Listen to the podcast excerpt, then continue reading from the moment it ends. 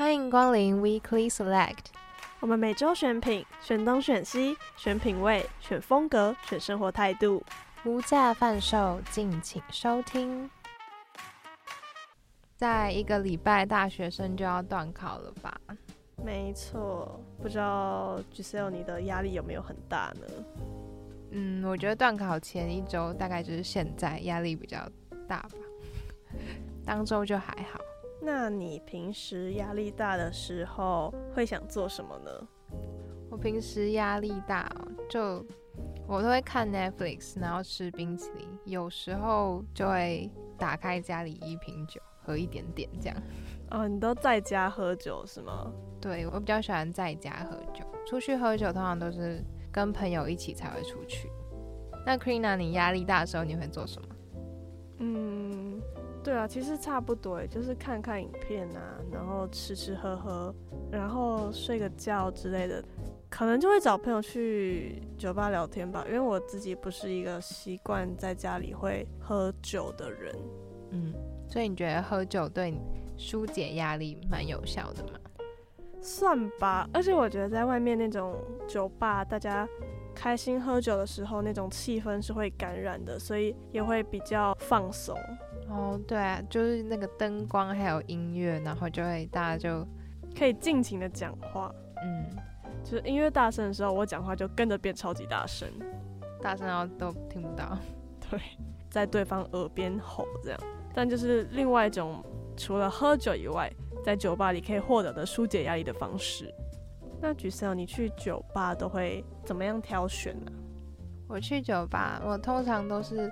看名字点呢，就是觉得这个听起来蛮好喝，然后看它下面的成分，哦，好覆盆莓，哦，好柠檬，好，我点这个。我觉得一般人应该都是比较不太懂，就除非常喝，然后就会说，哦，Takita 是这个味道，然后 Gin 是这个味道。但是如果没有很常去的话，通常就是看一下水果跟植物的名称，然后香味，然后就点。那 Krina 你通常都去酒吧，怎么点酒？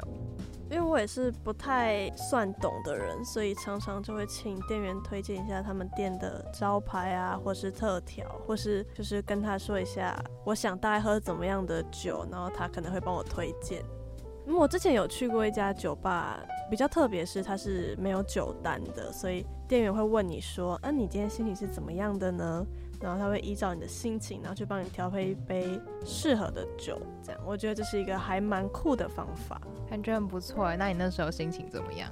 嗯，因为我那时候是第一次去那间酒吧，所以我会觉得很期待。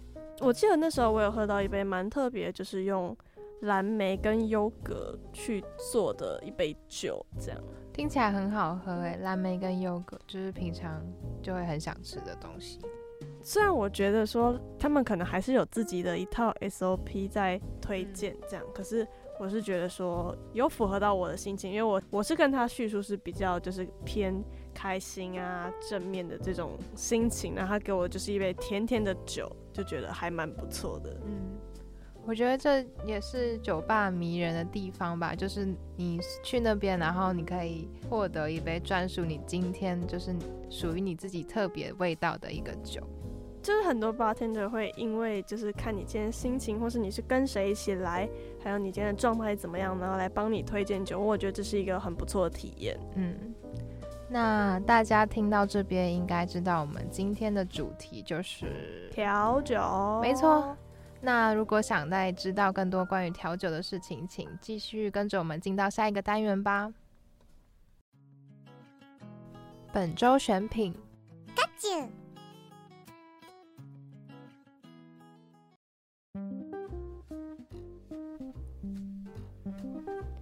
来到节目的第一个单元，本周选品。今天我们为大家选的是微醺之夜。那首先，我们也先来聊聊调酒。大家应该都知道，调酒就是很多酒的混合，或是酒跟饮料的混合，然后调制出一款味道比较特殊的酒。那大家知道六大基酒是什么吗？Krina，你知道吗？嗯，应该可以说是调酒的主要材料。对，可以这么说。这些酒是调酒的主要材料，然后占了最大的比例。它们的酒精浓度通常都蛮高的，是四十到四十五之间，而且大部分都是蒸馏酒。没错。那基酒的话有六大类，分别是 Vodka、Rum、Gin 跟 Tequila，还有 Whisky 跟 Brandy。是的。那其中有人又会说，基酒其实是五大基酒，不是六大基酒，因为其中的 Brandy 它算是里面比较昂贵，然后就会在调酒中遇到的几率比较少，所以有些人就会说，其实只有五大基酒。那 Krina，你有特别喜欢的基酒吗？嗯，我最喜欢喝的应该是菌因为菌的调味香料是杜松子。然后这个植物就会带着很浓厚的草本味道，然后通常菌都会加入通灵水制成 Gin Tonic，这也是我比较喜欢的经典调酒。里面就是除了草本味之后，还会加入一些像是莱姆或是柠檬这种也是清爽的东西。所以 Krina，你是喜欢草本清爽的东西？对，而且我觉得我是怎么香水啊都会。特别喜欢这种对木质啊、嗯、草本的东西。嗯，那 Giselle 你呢？你最喜欢喝的是什么样的酒啊？其实我对调酒还好，我平常是比较喜欢喝红酒。但是跟朋友出去点调酒的话，因为我也看不太懂酒单，所以我通常就是看它有什么水果，我就点什么。我知道鸡酒里面通常是 Brandy 比较甜，所以我通常如果看到它的鸡酒是用 Brandy 的话，我就会点那一款酒。那我们不止喝酒嘛，其实我们到酒吧也会看一些它的，比如说装潢啊，或是音乐、灯光等等。那 Giselle 你是怎么样做挑选的呢？我通常在选酒吧的时候，就是在 Instagram 上面，然后就查台北酒吧，然后看它的整个装潢，就是看它里面气氛是什么样。因为其实台北还蛮多酒吧都是。有点像是主题酒吧，我有看过有中国风的那种酒吧，然后也有看过长得像实验室，就比较有设计感的酒吧。哦，我有一次去一个超级酷，它就是像是你有看过金牌特务吗？嗯，有，就是他们都会穿西装，然后有一些很酷的装备。然后我去的那家酒吧，它外观上就像是金牌特务那个那个西装店的样子。然后你进去的时候，它是先有一道门，第一道门进去的时候就是。一般看起来的西装店，然后你要在进去另外一道门之前，你要先破一个密码啊。但是其实那个密码在网络上面就大家都会说，哦，其实是什么什么密码啊，我就打那个密码，我就进去了。虽然是少了一点乐趣，但是还是觉得它这个设计很酷。那 Krina 呢？你比较喜欢什么样的酒吧？我自己是一直有一间口袋名单还没去过，它是一间茶酒为主题的酒吧。然后它的装潢也是就是简单，但是有质感。因为我本身蛮喜欢喝茶，所以我觉得说茶加在酒里面是一个很新颖的体验，嗯，感觉很特别。对，让我很想尝试看看。那酒吧里面最重要的灵魂人物就是调酒师了。没错，我有听过有人说，bartender 就有点像是。药剂师跟心理医生的角色，因为他们就是依照客人那一天的需求，就有点像是客人去问诊吧，然后就帮他调出一个属于他今天可以疗愈他今天心情的酒。而且，比如说像在台北就好，就有超级无敌多酒吧，几乎每一间捷运站周遭都有至少一两家酒吧，然后更不用说东区啦、信义区啊、大安区这些精华地段。的酒吧竞争是有多么激烈，所以他们其实有自己的固定客源，就感觉很需要做出自己的特色调酒。其实我在想一个问题，就是这么多家酒吧，就是光台北就这么多家酒吧，那 Krina 你觉得酒吧对于现在的人的存在是什么样子？我觉得，因为大家都会说现代人就是压力大嘛，那酒吧就是一个让人把烦恼先丢在外面，那进来的时候就只剩下开心的心情、想放松的心情，然后让人流连忘返的地方。而且我觉得酒吧是一个可以没有包袱的地方，但我的没有包袱，不是指说你可以喝醉然后乱吐。对对，不是那种没有包袱，是你可以丢掉你在外面的，比如说标签啊，或是包装，但你进来就是以最真实的样子去认识自己，或是认识一些志同道合的朋友，这样。嗯。就是我有遇过别人是他们是喜欢自己去酒吧，然后去那边认识别人，就是听别人的故事，或是跟 bartender 聊天。我觉得那种感觉就是，比如说你今天早上像我们是学生嘛，然后你晚上去酒吧之后，你就是可以以一个全新的状态，然后去认识其他人。我觉得除了是一个社交的一个地点之外，也是一个重新定位自己的地方。但是我觉得调酒师辛苦之处不仅是在于他要研发创意的调酒，然后还有一些跟客人的应对，其实也相对来说不是一件容易的事情。嗯，我觉得很多客人去应该就是可能会想要跟。别人聊天，然后有时候就会跟 bartender 聊天，然后因为每个人的个性都不一样嘛，然后 bartender 可能就是要看说哦，这个人是怎么样，那我应该要跟他讲什么？我觉得那其实很厉害，而且他们就是可能会想要帮助那个客人排解一下心情的那种感觉，不仅会接受到一些比如说好笑的事情，有时候也会接受到一些可能负面的东西，这样子。嗯，对。那其实都是他们自己要去消化的，所以这也算是一种的职业伤害吧。但是其实我们也不是调酒师，也不太知道他们职业是要经历什么。那在下一个单元，我们就请来了真正的调酒师来跟大家聊聊他们的一些经历，还有一些成为调酒师的心路历程。如果还有兴趣的话，请不要错过。那我们就下个单元见哦。哎，你看是他，哦，这个这个好拍。欢迎回来到节目的第二单元《行家有话说》，我是主持人 Giselle，我是主持人 Queena。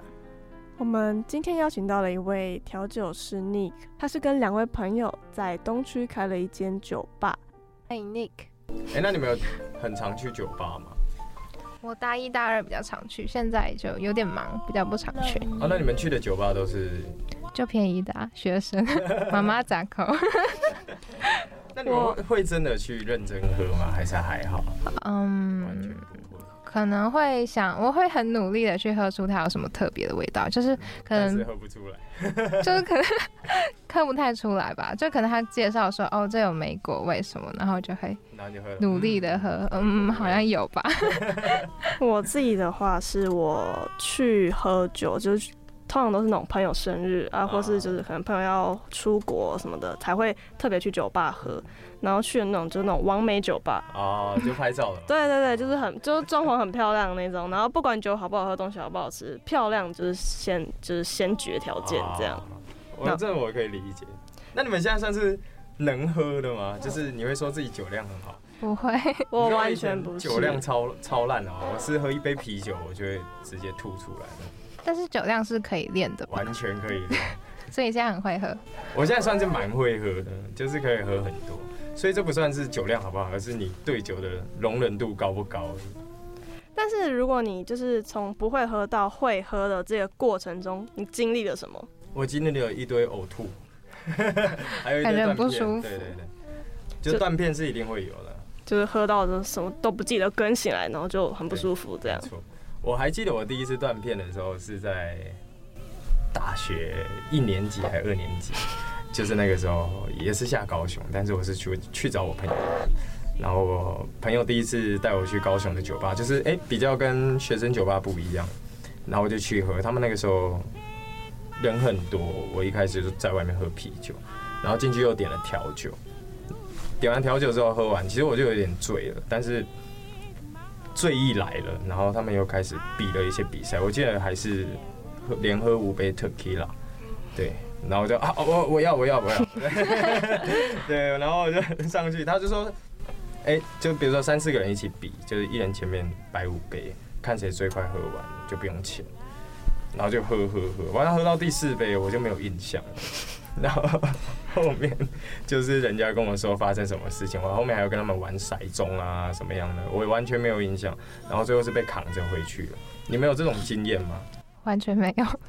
我断片的。我自己喝酒很容易，就是脸很红很热，然后我心跳会跳超级无敌快，就会感觉你的心脏一直在撞你的。你的那个什么？哦、整个头都在。对，就完全听到你的心跳声，然后心脏一直在撞你的肉，就是他他是想撞出来的那种感觉，然后就觉得不行，好喘，好喘，然后就就不敢再继续喝了。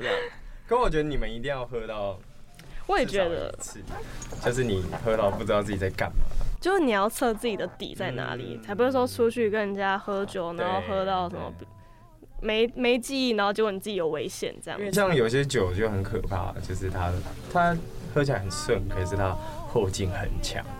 没错，调酒最容易这样。那你们就是比如说跟客人会先讲说，就是这个就是后劲很强的那种酒吗？还是就不跟他说，就叫就直接让他喝？其实如果遇到喝一杯就醉了，我们自己也没有办法。你说就是他可能就新来，你也不知道，然后他点了，你他你以为他点了他会喝，他是会喝的那种人。哦，如果是还不了解，比如说一个客人的话，我不会让他喝很重的东西，我会先测试，对，看他喝完，然后他的反应，还有他的举止，我才会决定说哦，你能不能再喝，或者是你是不适合喝重的。对，如果一开始就给他喝很重啊，通常这种都会倒的特别快。然后就其实老板很麻烦，老板又要清理，然后又要又要把它。像像我就遇过很多，就是一开始来就是说很能喝，就是喝一两杯，然后就直接吐掉不要不要的。这这种就是喝太快，他那种就是那种一来一杯，我就是三口就喝完，这个真的挡不住。对对对。所以，我们如果遇到这种客人，我们通常都不会让他太快去喝下一杯酒，对，让他休息一下，嗯，至少十几二十分钟，就是看他眼神有没有开始迷茫。他看眼神就看得出来，对对，看得出来，看得出来。他开始乱讲话吗？乱讲话倒是还好，就是他眼神没办法专注于你的眼球，他就开始飘来飘去，就是开始四散。我觉得你们之后如果遇到有喝醉的朋友，你可以专注于看他的眼神就知道了。Giselle，你有喝醉过吗？算是有，但是我觉得我好像都是有意识的不舒服，然后我就会停止，我就不想再喝。微醺呢？嗯，算微醺。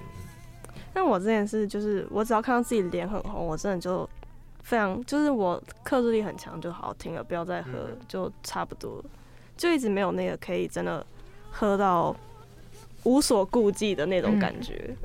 你要跨过那条线还蛮难的。对啊，就会觉得很不舒服，就不想再喝，就感觉要超过一个点，嗯，到最后你才会开始整个放开。那你们会不会觉得喝酒是一个快乐的事？因为喝酒也有分两种，一个是喜欢喝酒跟爱喝酒，但是喜欢喝酒爱喝酒，我会分类的就是喜欢喝酒，他只是喜欢跟朋友一起出来，然后就是享受这个氛围，但是他回家本身是不喝的。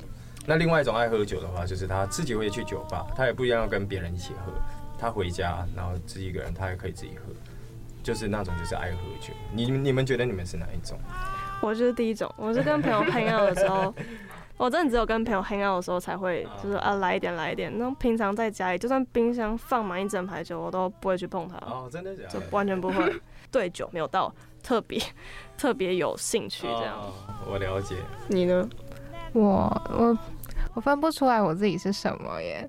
还是就是我平常会想喝，但我好像也不会到一直很想喝酒。但我是就是连在家的时候我都不会主动去碰，但你是会的人。但我应该算第二种吧。但是我通常就喝一杯就停止了，哦、就不会有点微醺的状态就好了。嗯、这也是之后你们自己慢慢去体验了。那你们在酒吧就是上班的时候，最常遇到的是怎么样的客人呢？嗯，怎么样的客人哦？我觉得现在我们遇到的算是一半一半了。一个就是跟朋友来，然后就是想要喝醉，然后或者是把朋友灌醉，这是第一种。第二种就是真的是来喝酒，他就是来喝，来享受。喜欢他就待着，不喜欢他就会不会再来了。对对对，所以这两个算是分很开啦。取就是那个取向属性是很明显的，嗯，很明显很明显。所以这种我比较可以 handle 的是第二种，就是真的是来享受。如果要要我应付那一种就是来灌朋友，我反而没办法没办法去应付。那你不想灌人家吗？对，我完全不灌。我只会灌自己。我每次跟朋友出去喝酒，我都是自爆的那种，我就是自己喝酒。哦，你不喝我喝，对。就你的职业道德是觉得你不要灌别人酒，但是我可以陪你灌酒。对对对对，我我是自己灌的，所以灌酒这件事真的是很不到，不能交给你，然后交给别的老板去做。那你们是怎么看待调酒师这个这个职业的？我我觉得哦，我因为我我记得好像是也是高中高应该是高三的时候，就是可能考完试啊，然后就跟朋友去那种也是这种美式酒吧喝那种，就是一大就是啤酒杯的，就是那种很多就很大量的啤酒，然后可以畅饮的那种地方，然后在那边就觉得气氛很不错，然后调酒师也就是哦帅帅酷酷都不理人，然后那种很有距离感，就让人家会。就可能我会觉得有些女客人可能会喝醉的时候就会吓到的那种感觉，oh. 嗯，我也是觉得都帅帅酷酷的，而且我会不敢跟调酒师讲话，就是他可能会说哦，你今天想喝什么，就会很紧张，就是有些就帅到很紧张。你刚才看到我有很紧张吗？有点紧张。不，而且有时候他们会问说，哎、欸，你今天想喝什么样？然后就觉得说。好像不敢讲自己想喝，就会觉得有一点自己有点没那么不就不会喝。然后他问你的时候，你会讲不出个东西来，就会觉得说，呃，那你随便帮我推荐一个东西，这样就找不到自己真想喝的东西。这这有点困扰，因为有时候比如说像是酒单，就是这样一张嘛，然后会有很多就不同，都那种很经典的，就是各酒吧都会有那种调酒，可是就会觉得好像都大同小异，喝起来没有什么差别，这样。然后就我可能看心情啊，我今天看呃，比如说哦玛格丽特或者什么什么，都会那种比较经典的那种。哦，我懂。对，就会看，就哦，今天看这个名字顺眼，那就点这杯，也不管它里面到底什么东西，这样。那你有踩雷过吗？一定有，我这样一定有，但是我根本完全想不起来那叫什么名字，然后也想不起来那什么味道，但是我就记得 哦，这个酒不好喝。所以我如果你们真的想要训练喝酒，我有几个不错的方法。可以推荐你们，比如说你们看到经典的调酒啊，你们可以就刚才说的玛格丽特就好了。你们可以喝这杯，去不同家都点这一杯，你就是你就知道每一每一家店做出来的味道可能不一样，对，会喝出浓淡的差别。对对，或者是他在调的，因为像这种经典调酒，他们的比例都是大同小异。就是每家店可能会再加入自己的想法啊，或者是他们认为玛格丽特或者是经典调酒应该要是什么样子，所以有些客人就是比较会品酒的那种，就是会游走在这些酒吧去挑一间他们最喜欢的，所以才会有一些 bar serving 啊。哦，对对对，bar serving 就是哦，我们跑吧不会只跑一间，就在这边待完。而是我在这一家喝一杯之后，去下一家，去下一家，去下一家，对对对。然后最后再找一家自己最喜欢的，这样。对。当然也有分啊，就是他们跑吧也可能是我今天要走，可能是比较偏美式，然后我偏美式的酒吧有几个口袋名单，那我今天就是跑这些，就跑完一遍之后哦，爽了。对那身为调酒师，就是平时上班都跟一直碰酒嘛。那假日的时候，你也是还碰酒吗？呃，碰，碰的很多。我我自己的话，上班喝酒是必要，因为要试酒。嗯。但有一部分是自己就是成瘾了，就是对我自己会，就是我只要上班，我旁边会摆一杯 whisky，没事就喝，没事就喝。所以真的已经到了成瘾的阶段。对，我觉得我有点小成瘾。所以你每天都会喝酒吗？昨天没有，昨天在家。可是有时候下班之后，当然啦，就是如果喝太醉那种，或者是你身体不舒服，你当然不会去了。可是基本上下班或者是放假的时候，你一样会想要去别家酒吧喝喝看啊，就是试试看他们哎、欸、最近在干嘛，或者是你总不可能都做自己。喝的调酒啊，这样都没有出去看别人怎么做。对对对，所以也会借由出去，就是跟别人交流，然后检视一下我们调酒跟别人调酒之间有什么差别。对啊，或者是去取个样啊，对对，就看到，哎、欸，这个东西好像不错，可是你好像没有做的那么好，那我就拿来用。一定有啊，就是基本上大同小异。就是如果偏这种创作型的东西，一定都会有可能某一些东西是一样，但我不会做完全一样的。对，我有个自己更好的版本。对对，会互相参考，对，互相参考。我觉得这也是好事啊，没有什么不好。就有一种竞争的感觉。嗯嗯，良性竞争。对。那你们平常会跟调酒师聊天吗？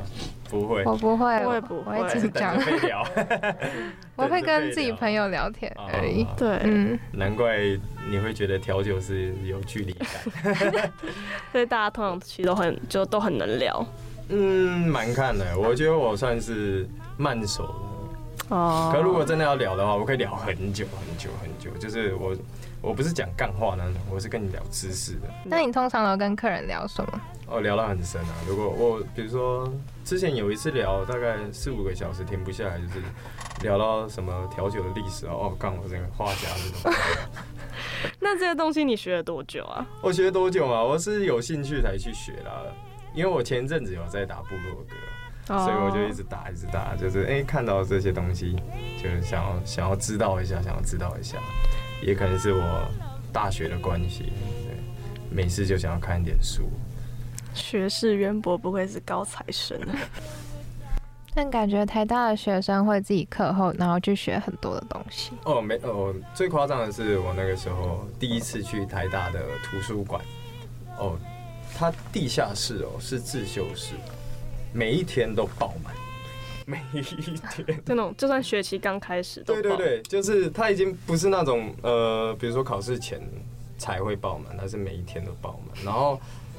学校附近啊，很多咖啡厅啊、教会啊，大家都在读书，然后都会组那种读书会，很夸张。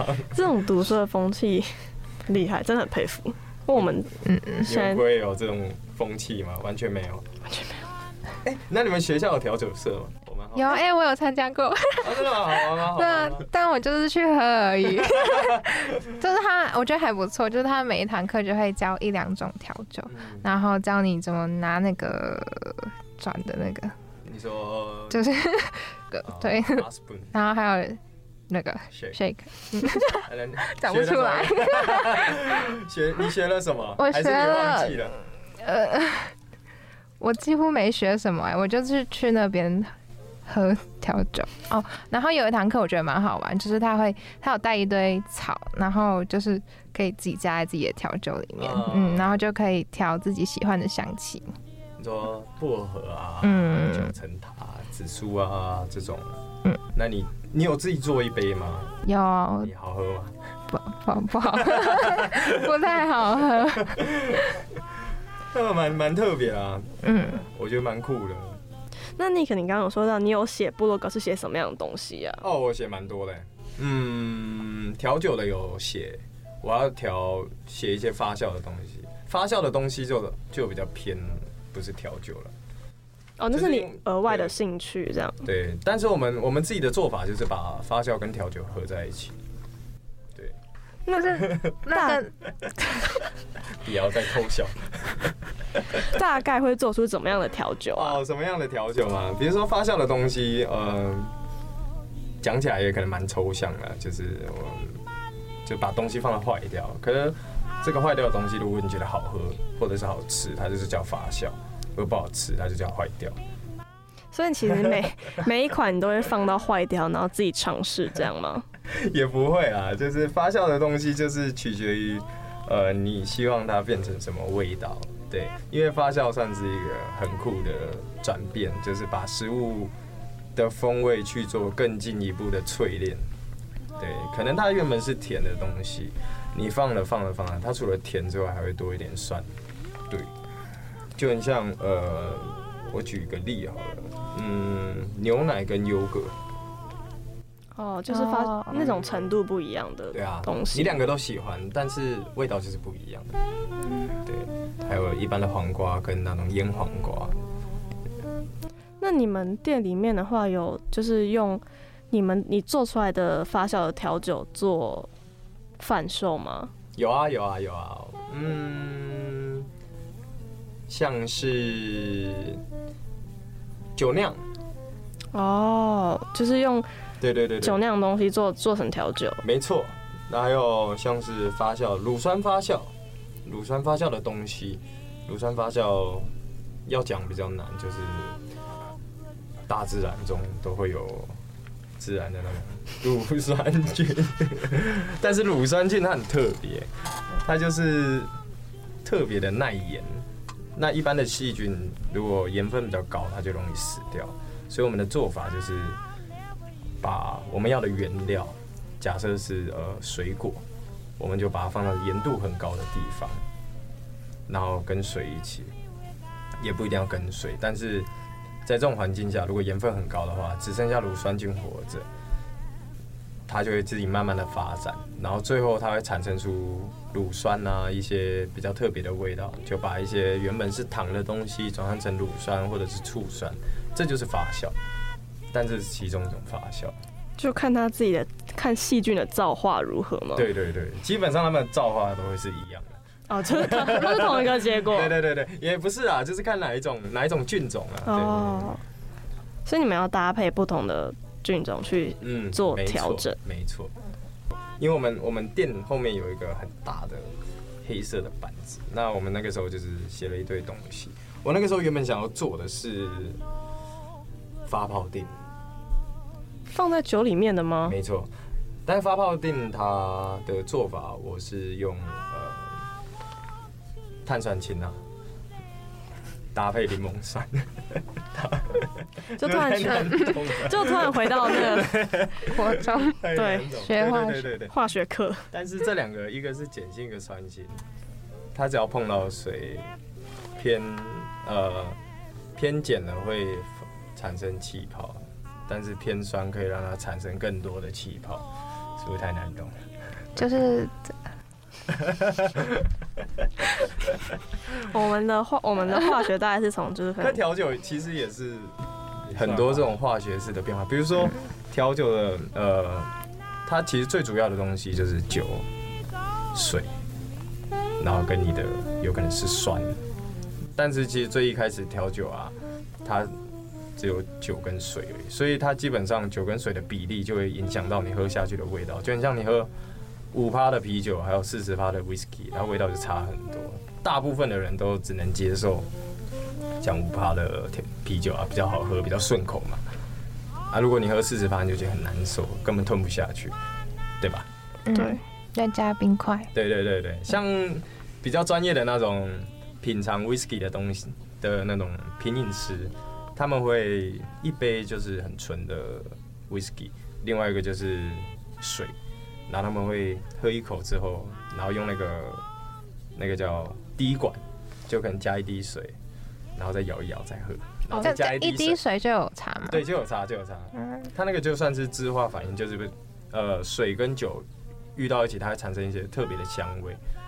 对对对。所以是每一滴水的比例加进去都有不一样的味道。嗯，所以呃有一些调酒啊，比如说才会去看，比如说你摇的时间，还有你搅拌的时间，它其实味道就会差很多了。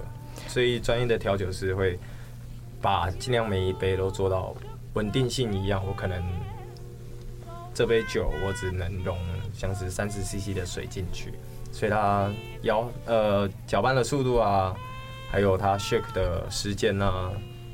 要抓，这也会看到你的冰块的程度。对，哎、欸，那你们知道以前调酒都是温的吗？不知道，因为冰块大概是在一九二几还是一九，哎，没有这么没有这么早，大概一九反正二二零年代才有，所以以前调酒都是很温的，所以他们就是酒，然后加水，然后搅拌，然后就拿出去，很浓这样，就这样。也不会说很浓啊，但是他们那个时候是完全没有冰块。你现在看到一些很多冰块的东西，都是比较新的调酒，像以前的调酒啊，都是那种嗯先混好的，比如说搭配一点水果啊，或者是有的没的，反正就很好。那另外一种比较早的就是药药酒，像你知道这样，呃，保利达 B，提神那种。对对对对，那种药酒其实是最早的，以前在。酒被拿来用在娱乐之前，他们都是用来呃治病的。所以之前那种修道院啊，他们想要卖钱的时候，就做一些酒啊，就说哦，这个可以治病，那你就要给我一点钱，就是骗人的。这个要看呐、就是蛮多呃修道院他们去经营他们的，比如说教堂啊，都是靠这种方式。但之后有再多一些什么卖一些什么券啊，你们知道吗？哦，对对对对对。那想问 Nick 说，就是因为你现在是跟两位老板一起经营一家酒吧嘛？是。那想问你说，你觉得在经营的路上有什么辛苦跟好玩的地方吗？呃，好玩都是在经营前。那梦想的蓝图很漂亮。是很漂亮，就是呃，这是讲到开店，开店是一个很美好的东西，它就很像一个泡泡，就是你当你开店的时候戳那个泡泡，啪就没了，就开始面对现实。对对对对，就是那个泡泡总是总是在戳破之前都是很漂亮，可是这个也没有什么不好啦，对对对，就是因为你。大家在开店前都会遇到，就是想想象一个很美好的东西。可是，当你真的经营的时候，很多很痛苦的东西就会接踵而来。对。那你在就是作为调酒师的收获是？收获嘛，嗯，酒量变得很好。但听说你有喝到吐血吗？这样？有，有，有，有，有。吐血？吐血？真的、喔？真的。吓死！吓死！天哪！好像我在一个月前就才才吐血，就是我，我其实之前喝酒顶多吐，然后但不会喝到吐血。那一次好像真的是喝得太夸张了，我也没有印象。我是那种喝完断片哦，然后不是会直接倒下，我还是会活动一段时间，然后才倒下。哦，依据我朋友告知，还有大家对我喝醉的印象，都是我躺平，眼睛张开。对对对对，这样看着你，但他也就是他的眼，就是他也不会闭。对，我眼神是空洞。对对对，对，但是我还是在呼吸。那很恐怖，所以你就这样躺着，然后你就开始吐血的。他没有没有，没有，我好像是开始呕吐，然后吐到没东西之后就是血了。好恐怖哦！所以还是如果各位如果要喝酒，还是不要喝到这种程度啊。我第一次听到有人吐血。那我也是吐血之后才发现，很多人都会吐过血。你觉得 吐血前完全没有遇到，吐血后大家都有，我也吐血，就突然冒出一堆。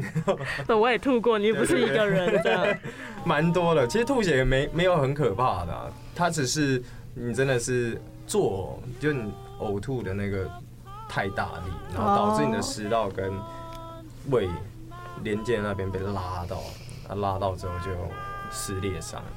所以这算是内伤啊，就很像你在外面被割到一样，它只是变成在里面。其实听起来还是超恐怖。对。对啊，还是我觉得现在年轻，就是真的二十五岁会有一个坎，你知道吗？我之前还不信，因为我才刚二五，在我二十五岁之前，然后我朋友都跟我说，你过了二十五岁就知道。我说怎么可能？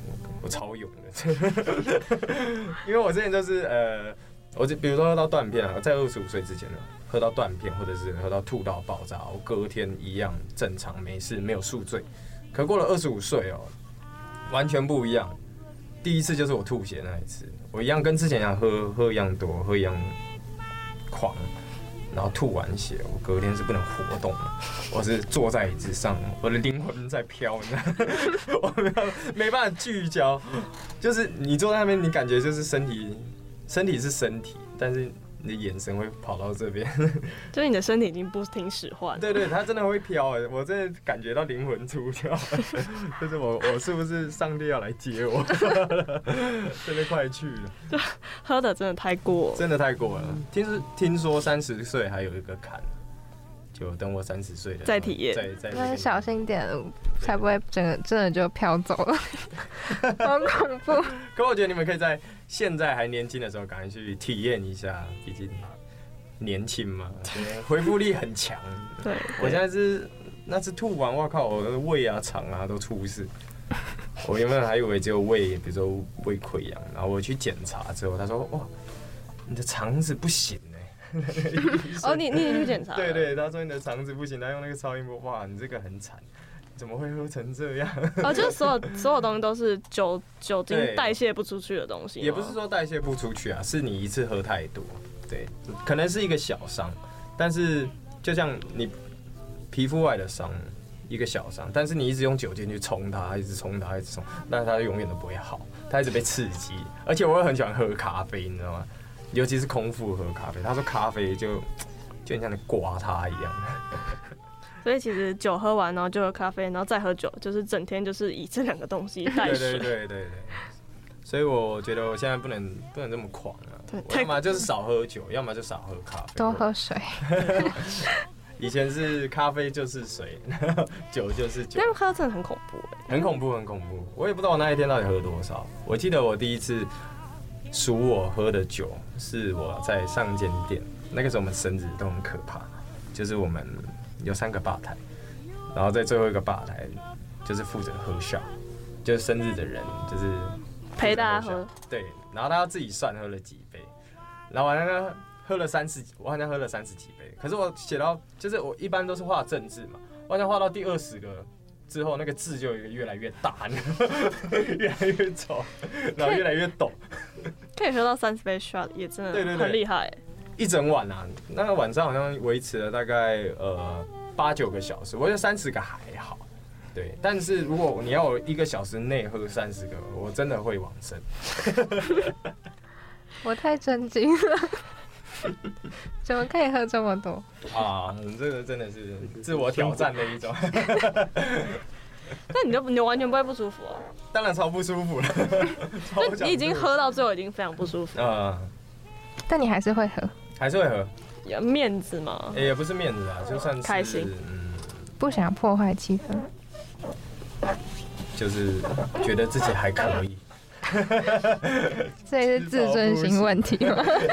超不行，超不行，超级不行。Queena，你听完会想喝醉吗？嗯，越来越不想，就那个感觉真的是。我觉得就是我可能是因为我真的也没体会过喝酒的，就是到底是有多快乐这件事情，然后加上我本身心脏跳超级快嘛，所以其实加上听完这样的经历，就会嗯越来越不太敢喝。那你们平常都喜欢喝什么酒啊？我喜欢喝红酒。哦，红酒。我我真的没有，我没有特别的取向。就是你喝那种酒，你会一直喝，一直喝，一直喝，你是停不下来的呢。那种就是我喝了一口，再喝一口，再喝一口，哇，怎么那么好喝？Oh my god！就很像我，比如说你你喜欢吃一个东西，你就一直吃，一直吃，一直吃。但是我觉得我没有是特别喜欢，就是我我觉得我可能哦，我可我喜欢喝味道就是酒感没那么重的，嗯、就可以一直喝一直喝，因为毕竟酒感不重，就不会、哦、就不会说会喝了很烧喉咙之类这种。哦，你只是怕烧喉咙啊？对。哦、然后心脏。心脏，我真的会，我真的我很想很想给你们看那心到底怎么跳，但他怎么这样子撞？他是这样超大力的撞。我反而没有这种经验，因为我最喜欢喝的就是威士忌。我以前还不喜欢喝，但后来才发现我喜欢喝。怎么发现的？就是我我可能是喝太多，你知道吗？就是我喝到后面，我只剩威士忌对我来说是有味道的酒。你只剩这种重这种重口味，就我喜欢喝很重的，就很像。我大家呃，他们比较熟我的都知道，我比较重咸一点点，就我喜欢吃很咸的东西。对，就就很像 whisky，我就吃到喝到后面，我就变成啊，只剩 whisky 喝下去是有酒的味道，就我会追求那种酒的味道，酒的辣感。但有些人追求的就不是这种，对，我喝酒就是要喝那种辣。那你喝过高粱酒吗？哦，不要再。怎么了？大家最喜欢拼的就是高粱。对你没有喝过吗？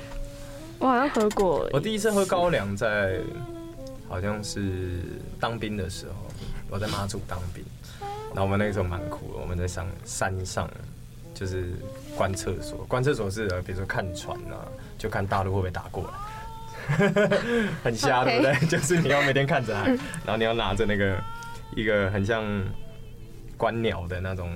镜头哦，就你去看那个海上，那基本上都是渔船。然后那个时候冬天来了，在马祖，然后那时候特别冷，然后我们连上就配给，就每一个可能是比较比比较远一点点的据点，都会给你一支高粱。然后那是我第一次喝，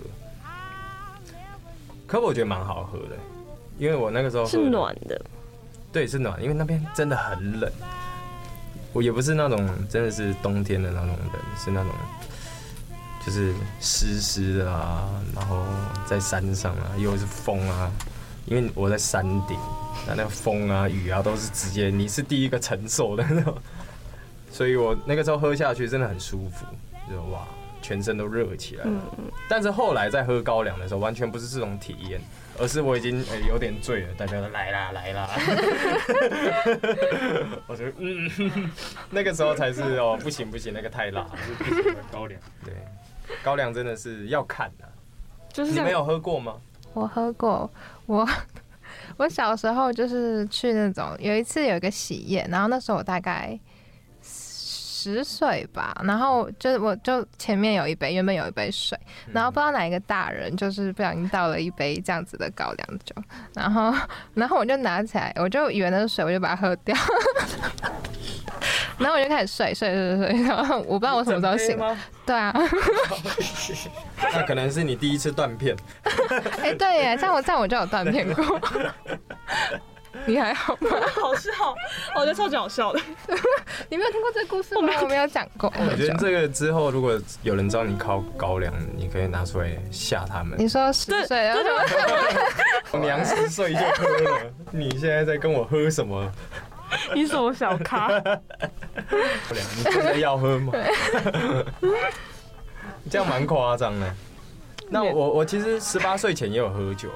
大家应该都是十八岁前都会偷偷喝，会会会觉得喝酒是一件超酷的事情，就是哦，我喝酒我才是我才是那种青少年那种感觉，我就坏的。对，你说国中还高中？高中的时候，国中真的很乖，但是高中之后，有些朋友会去那种那种信义区，不是会有那种很便宜的酒吧，然后就是那种充斥的真的是各种高中生。国中生那种，他们那种完全不看证件吗？他不看，因为十二点以前他们都不看证件。然后这种事，但对，就看你，比如说，因为会去那边，通常都会打扮的比较成熟一点，女生都会成熟一点，然后男生男，我觉得，但我觉得，我觉得男生是不管你，就是比如说你在这个年龄层，就是分不出来你是比如说十五岁还是十八岁，就是男生的穿，我觉得男生的穿着分不太出来。哦，真的吗？我觉得男生，那你怎么分分辨十五岁跟十八岁？你就是分辨不出来。我就因为他们都穿那种帽，就是那种潮牌帽 T，穿那个三线裤，然后配那个什么 Easy 的鞋子，然后戴那种什么很贵的帽子，都穿那样子啊。就是不管你是十五岁还是十八岁，你都穿那样子。所以其实我觉得男生比较分不出来，但是我觉得女生的脸是可以看得出来他是几岁的小朋友这样。哦。我觉得女生的脸是可以看出来，真的吗？我觉得可以诶、欸，像她十五岁，我就觉得哦，这个女生一定十五岁。比如说，她就留着妹妹头，对，就是就是可以认得出来。反正他们就是那种酒吧都是不看证件。啊，以前高中就会觉得说去那种地方就会觉得哇超级酷，就是因为平常就大家就都上课嘛，然后上完之后就乖乖回家吃饭、睡觉、补习等等的。然后只要跟，但是一讲就是一讲说要跟朋友约去那间酒吧喝酒，然后就会说。那我今天要穿的漂亮一点，我今天要穿，比如说我要穿背心，然后我要穿短裤这样去。你要让自己看的比较成熟。对对对对，之前是去那种酒吧，但是后来就觉得。这样说来，我们我们店里好像从来都不看证件。下次下次 没有没有，但是我我觉得酒的价格是可以筛选人的。哦，也是也是也是。就真的年纪小的真的没有办法一杯花四百块去喝。因为我十八岁以前，大概十六十七岁吧。因为那个时候就会抽烟，然后也会喝酒，但是喝很少。但是我去超商都不会有人看我的证件。是你长得比较老吗？还是怎样？我觉得应该是。好有礼貌，所以对不起啊，对不起，对不起。我是真的长得比较老，就大家都不觉得我是十五岁，快三十了吧？嗯嗯，你说什么？很长都会被这样说，这样算了，那我就把自己当三十岁。就是有一点过了那个年龄层之后，其实很好，那个身份很好用。就你还没到那个年龄层，你会觉得受很多限制。可是你一超过，都觉得就觉得很好用这个身份，我要干嘛都可以。我现在反而想要回到真的吗？十八岁啊，还是怎样的？你们不会有这种想法？回到十八岁要做什么？回到什么重新享受青春。那我自己猜好，还是有可能是我们现在还没到。对啊，我们我们现在也才二十。就就没有到就没有到那个十而已，你们大概二二二三了吧？没有，对啊，但对啊，就是就是可能还没有像你，就是就是还没有像你这样多经历过了几年，然后有进入职场啊，然后有当过兵这些经历，所以我们其实还没有想回到以前的那个时候。我觉得现在享受的感觉，现在就是以前。不过男生当兵前、当兵后差蛮多，我觉得没当兵真的是差很多。嗯，现在讲真的是。你们可能都不懂，应该也不会有机会。应该也看得出来啦。对，当兵前跟当兵后，你那时候是当一年还是？我当了两年。哦，对啊，他们都只当四个月而已。因为我是，其实我也是四个月，但是我那个时候就是脑袋撞到，你知道吗？直接签签下去，然后就跑到马祖待了一年多。我在马祖，我真的超无聊，我就在那个据点，我刚才说的那个据点待了一年，我就在山顶上吹着风，看着海，享享受那种。没有人干扰的生活，感觉已经是人家的退休生活的感觉。我有有点像是监狱啊，就是 就在那边，我真的是思考了一年，然后出来之后就做我自己要做的事情。那是自愿去的吗？对对对，我自己愿意去。所以你出来就心意已决，要做呃要开酒吧，要做调酒师。对，出来就是很确定。然后我也是把学业完成之后，然后就是把我要学的，然后。做我要做的事情，我觉得呃那一年算是收获很多吗？就是规划很多。那听说你未来想，就是你是不是有打算要去参加世界调酒师大赛吗？它是这样，它的名称是这样吗？呃，算是调酒的一个比赛，反正它就是一个，也不能说世界怎么怎么的，它就是一个一个很大的集团办的，反正那个集团就是。掌掌控了很多酒类，反正你不管怎么买都有它，所以他才可以办这么大。嗯、对，大家都会看那个，所以呃，也是看自己有没有这个机会可以晋级啊。对，所以先从台湾的区开始，它分四个阶段，第一个阶段就是笔试，笔试就考一些你基本知识啊，你的经典调酒啊。下一个比赛就比速度啊。速度的话，就是用经典调酒去拼速度，还有味道。再就是你的创意，然后创意就是见仁见智，看评审了。对，还有那一年的主题。哦，每年有主题性，嗯，不同主题。然后那个主题不会让你太早知道，就是可能在一个月前，或者是一个礼拜前，甚至是一天前才跟你说，就是要你能够很及时的去想、去发挥跟创造。嗯对，那要怎么准备？这准备其实他完全没有给任何方向，我觉得这才是最难的，就是完全不给你方向，但是这才是一个挑挑战，就是我觉得自己都准备好，就是无孔不入的时候你再去比，我觉得这样去胜出更能说服别人。就你已经都准备，就是你已经全方面没有哎、欸，我还没。我反而是去看人家的，就是打开眼界啊，对，就到处去喝的，对啊，有更多的理由可以到处去喝。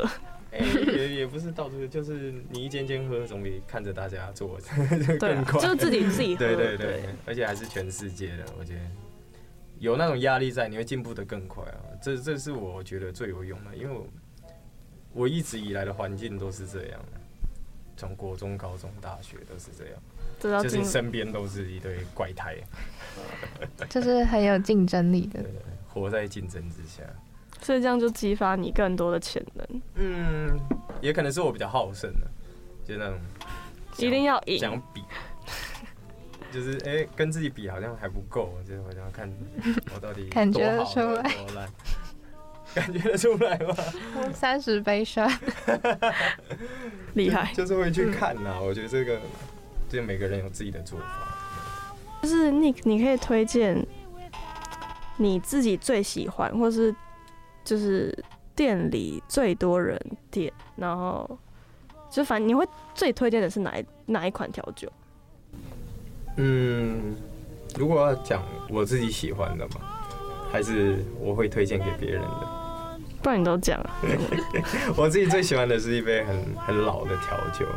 它基本上也是 whisky，对对，不是不是，它叫做 Sazerac，它蛮特别的，它是用裸麦威士忌带一点甜味，跟柠檬还有艾比斯的香气。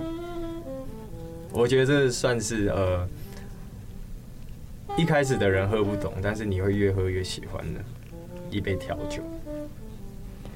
是它的味道让你觉得？